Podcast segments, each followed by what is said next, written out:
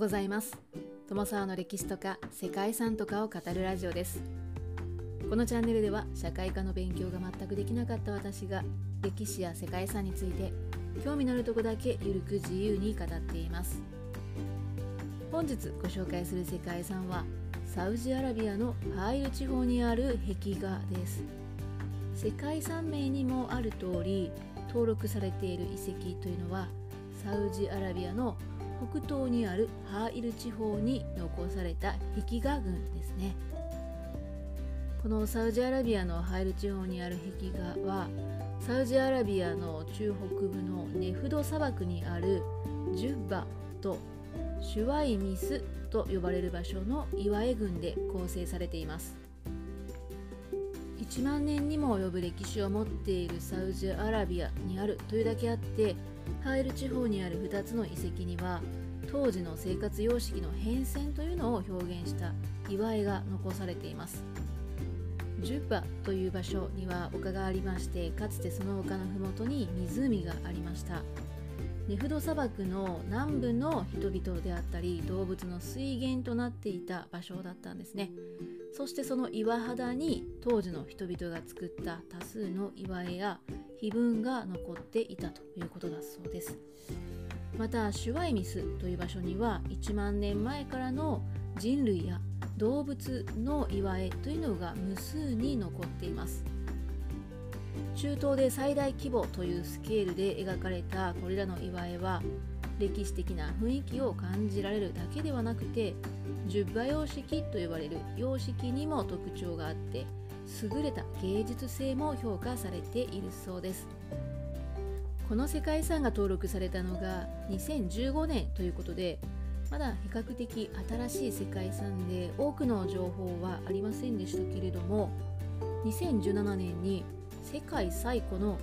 飼い犬の壁画の可能性があるとそんな発見があったというね記事があったんですね。はい一体どういうことなのか気になりますね。本日はそんなサウジアラビアの世界遺産サウジアラビアのハイル地方の壁画についてご紹介したいと思います。この番組はコーヒー沼で泥遊びパーソナリティ翔平さんを応援しています。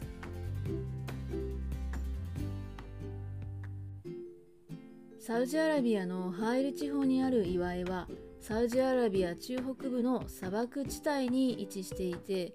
大いなる砂と呼ばれるナフード砂漠を取り巻く遺跡です。ジュッバにあるジャベル・ウム・シンマンとシュワイミスにあるジャバル・アル・マンジョルとラアアトというですね砂漠地帯に広がる2つの岩絵群で構成されています。イルの岩絵はアラビア半島周辺で最大のもので数も最多を誇っています。また人類の創造的才能を表現した遺跡でもあるそうですね。はい。創造的才能っていうのはどういうことなんでしょうかね。この辺りはかつて湖があって水が豊富な場所だったそうです。ですが中期関新世と呼ばれる時代から進行した砂漠化で周辺環境や人々の居住様式というのが変化していきました。残された岩絵は特に1万年以上に及ぶこの場所の環境変化の様子というのを伝えていて時期によって描かれる動物などにも違いが見られるそうです。またその後の時期においてはイスラムの需要などを見て取ることもできるそうです。十馬様式と呼ばれる様式にも特色があって優れた芸術性が評価されています。村の名前でもあるジュッバというのは井戸という意味で近くに井戸があってそれが地名の由来になっているそうです。この地方には自然のまま乾燥した岩場に古くは紀元前4000年頃に描かれたと言われる壁画だったり文字が残っています。モチーフとして描かれているのは動物や狩りをする人また部族の戦いなど、まあ、そんな絵があるそうで他には上から下に書くのが特徴のタムード文字などもあるそうですね。タムード文字というのはあまり詳しくも出てこなかったんですけれどもタムード人によって描かれた文字のようですね。タムード人というのはコーランに書かれているかつてこの地方に住んでいた民族のようですね。神アッラーがタムード人にラクダを与えたとされているんですがタムード人がラクダを死なせてしまったことで神の怒りに触れて神によって滅ぼされてしまった。それがタムード人なんですね。なんですけれども先ほども言いました通りタムード文字を含めてあまり詳しいことは分かりませんでした。いずれにしてもこの場所に残されている祝いはこの地域が砂漠化していった1万年に及ぶ生活様式の変化が描かれていて人間の歴史というのを解明していく上で貴重な遺跡ということなんだそうです。ハーイル地方にある壁画という世界遺産なんですけれども遺跡自体はハイルから北西 90km に離れたジュッバに隣接した考古遺跡ジャバル・ウンムシンマンとハイルから南方約 250km 離れたところにあるジャンバル・アル・マンジュールとジャンバル・ラートという2つの構成資産で成り立っています。ジャンバル・ウンムシンマンはジュッバに隣接する考古遺跡で残る三方が砂漠に囲まれたそんな場所にあるそうですね。世界遺産としての登録面積は1784ヘクタールあるそうです。とても広いですね。この地の祝いは19世紀以降のヨーロッパ人らの記録にはよく見られたものなんですけれども本格的な研究が始まったのは20世紀の第4四半期以降のことだったそうです。ジュッパはナフード砂漠南部の人々や動物の水源となっていた場所と推測されていて当時の人々が描いたさまざまな種類の岩絵や碑文が残されています特徴は岩絵の種類の多さで地面の近いところから斜面の上の部分に至るまで岩絵が彫られていて美術館のようにさまざまな芸術作品を楽しめるようになっているということだそうですね。また岩絵だけではなくて古代文字が書かれた岩なども見ることができるそうです。広大な土地に掘られた岩絵というのはその芸術的なデザインと圧倒的なスケールで注目される遺跡なんだそうです。そしてジャバル・アルマンジュールとジャバル・ラートですね。こちらはシュウェイミスの近郊にある遺跡です。世界遺産としての登録面積は260ヘクタールなんですが干渉地域を入れると1660ヘクタールほどあるそうですね。シュウェイミスの近郊のこの2つの遺跡は長い間砂に埋もれていた和地にある遺跡です。和地というのは雨季の一時的な豪雨の時だけ水が流れる季節河川のことですね。そんな和地にあった遺跡ということですがその遺跡が発見されたのが2001年のことだったそうです、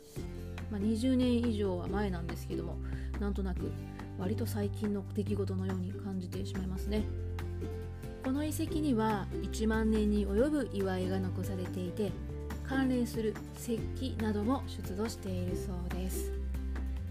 はいということで残された祝いはそのモチーフなどは比較的ありふれたもののように感じはしますね。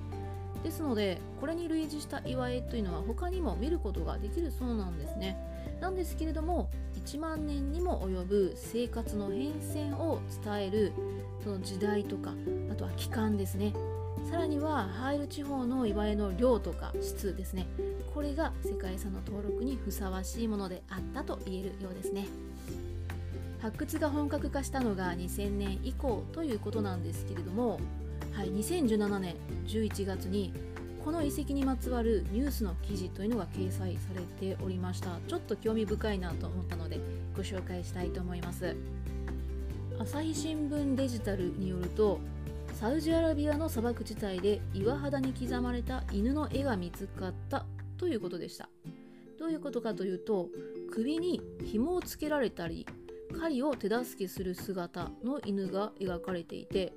8000年から9000年前に彫られたと見られる、まあ、そんな壁画が世界最古の飼い犬の壁画の可能性があるということなんですね。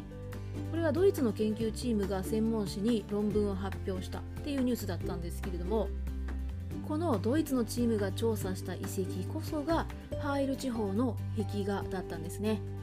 見つかった犬の壁画というのは少なくとも349匹いたそうで丸まった尻尾とか尖った耳短い鼻など現在のカナンドッグというね呼ばれる、まあ、犬種ですかね犬に似た特徴を持っていて狩人と一緒に描かれていたそうです。ガゼルやアイベックスなどの動物を追い立てる犬の群れだったり首に紐をつけられたりそして人間に惹かれる犬っていうのが複数見つかったということですね。そしてなんと人と一緒に大きなライオンに立ち向かう壁画なんていうのもあったそうです。犬という生き物は最古の家畜というふうにも言われているらしくですね。古代から人と暮らしていたことっていうのが分かっているそうです。はい私はあまり存じ上げなかったんですけれども犬が描かれた絵というのもその歴史は古くてドイツの研究チームの論文によると約8000年前にイランの陶器に描かれた姿っていうのが最も古いとされてきたそうですね。研究チームはこの壁画は人が古くから飼い犬を使ってきたことをはっきり示しているとしているそうです。はいそんな記事でした。皆さんは犬はお好きでしょうか？世界遺産を調べていたら飼い犬の歴史ってこんなに古くからあったんだなということに驚いた。はい本日はそんなサウジアラビアにある世界遺産サウジアラビアのハイル地方にある壁画についてご紹介してきました。ここまでご清聴いただきましてありがとうございます。